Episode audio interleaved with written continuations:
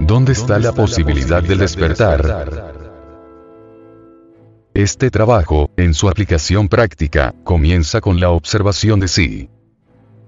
Pero cuando el trabajo dice que es preciso empezar con la observación de sí, no hay que dar por sentado que ya se conoce lo que significa la observación de sí, con toda la profundidad de su significado. A veces la gente dice, oh, sí, en todo ello no hay nada de nuevo para mí. Siempre me observé a mí mismo.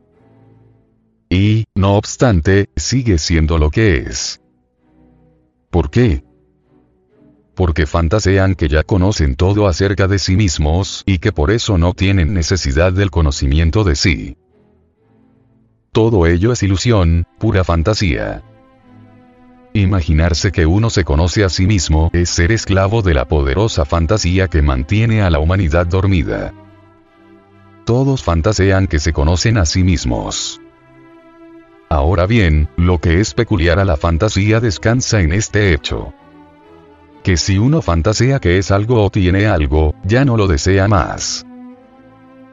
Por ejemplo, si uno tiene la fantasía que se conoce a sí mismo, entonces no tratará de buscar lo que puede reportarle el conocimiento de sí.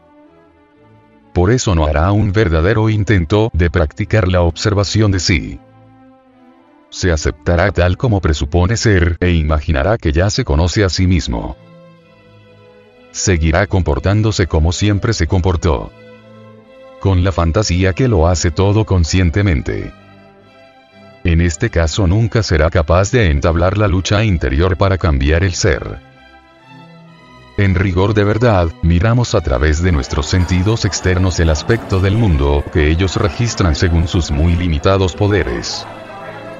Suponemos que esta escena exterior registrada por los sentidos, llena de gente y de cosas, brillantemente coloreada, es la suma total de lo que llamamos lo real, o lo existente, o, en suma, la realidad. Pero la realidad no está confinada al reducido alcance de los sentidos, ni tampoco está fuera de nosotros, en el teatro de la vida. Existe la realidad de nuestros pensamientos interiores, y sentimientos y deseos y sufrimientos, es decir, hay una realidad todavía más real que la realidad exterior transmitida por los sentidos, y que solo puede ser ahondada por cada uno de nosotros. La realidad exterior es común a todos nosotros. Pero a la realidad interior solo es posible acercarse individualmente. Esta otra realidad, la realidad interior, a la cual cada persona tiene su propio acceso, descansa invisible dentro de nosotros. El trabajo se aplica a esta invisible realidad interior en la que moramos psicológica o psíquicamente.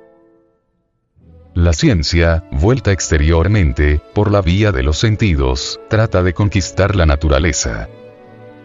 El trabajo se refiere a la conquista de sí, al dominio de sí.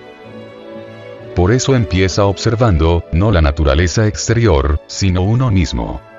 Pero aquí surgen toda clase de dificultades psicológicas y a este respecto todos tenemos una vista muy defectuosa, es decir, la percepción interior que se distingue de la percepción exterior. Y una de estas dificultades se debe a la fantasía. Nos figuramos que nos vemos y nos conocemos íntegramente, y es esto lo que nos impide despertar a la comprensión de lo que significa verdaderamente la observación de sí y de lo que quiere decir empezar a conocerse a sí mismo. En la más remota antigüedad del conocimiento de sí se consideraba como el conocimiento más elevado.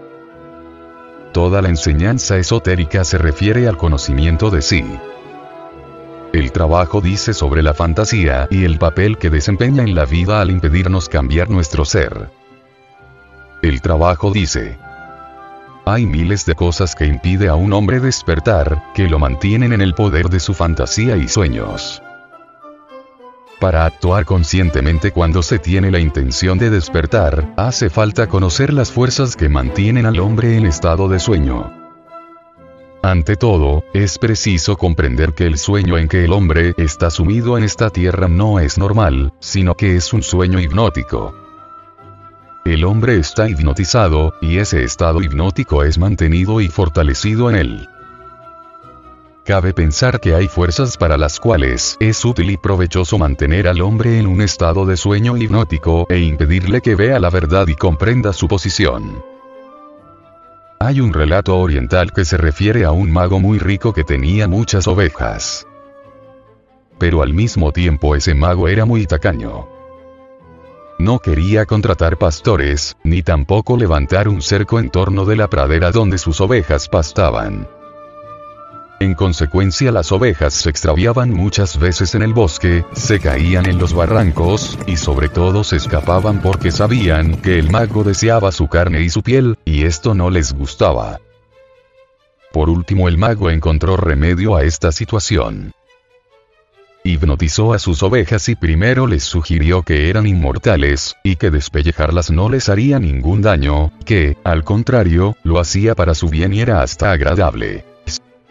Segundo, les sugirió que el mago era un buen amo, que amaba tanto su rebaño que estaba pronto a hacer lo imposible para sus ovejas. Y tercero les sugirió que si alguna vez algo les sucediera, no tendría lugar en ese mismo instante, o al menos en ese día, y que entonces no tenían necesidad de pensar en ello. Después el mago les sugirió que no eran ovejas en absoluto. A algunas les sugirió que eran leones, a otras que eran águilas, a otras hombres, y a otras magos. Y después de esto, todas las inquietudes y preocupaciones que le causaban las ovejas terminaron. Nunca más se escaparon sino que esperaban tranquilamente el momento en que el mago necesitaría su carne y sus pieles. En realidad, Kundartiguador es el poder de la fantasía, que ocupa el lugar de una verdadera función. Cuando un hombre sueña, en lugar de actuar, cuando sus sueños ocupan el lugar de la realidad, cuando un hombre imagina que es un águila, un león, un hombre, o un mago, es la fuerza del kundartiguador la que está actuando en él. Kundartiguador puede actuar sobre todos los centros, y con su ayuda todos los centros pueden ser satisfechos con lo fantasioso en lugar de lo real. Un ser humano que se considera a sí mismo alguien, un gran personaje religioso, político, cultural, etc., vive bajo el poder del Kundartiguador.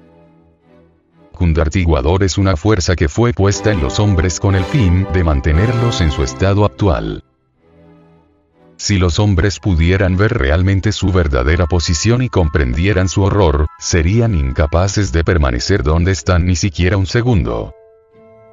Empezarían a buscar la manera de escapar y no tardarían en encontrarla, porque hay una manera de escapar. Pero los hombres no llegan a verla, simplemente porque están hipnotizados. Kundartiguador es la fuerza que nos mantiene en estado hipnótico. El despertar, para uno significa que nos deshipnoticen.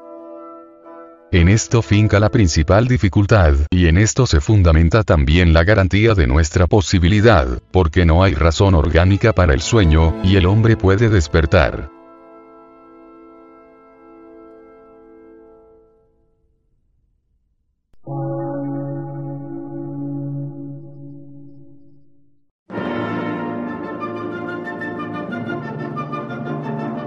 Emisora, gnóstica, transmundial.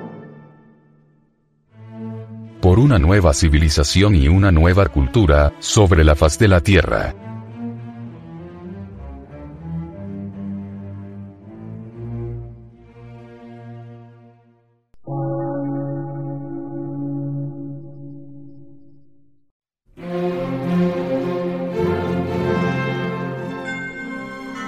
Medio de radiodifusión científico, artístico, místico y filosófico. De la Asociación Colombiana de Centros de Estudios Gnósticos, Antropológicos, Psicológicos y Culturales. A. C.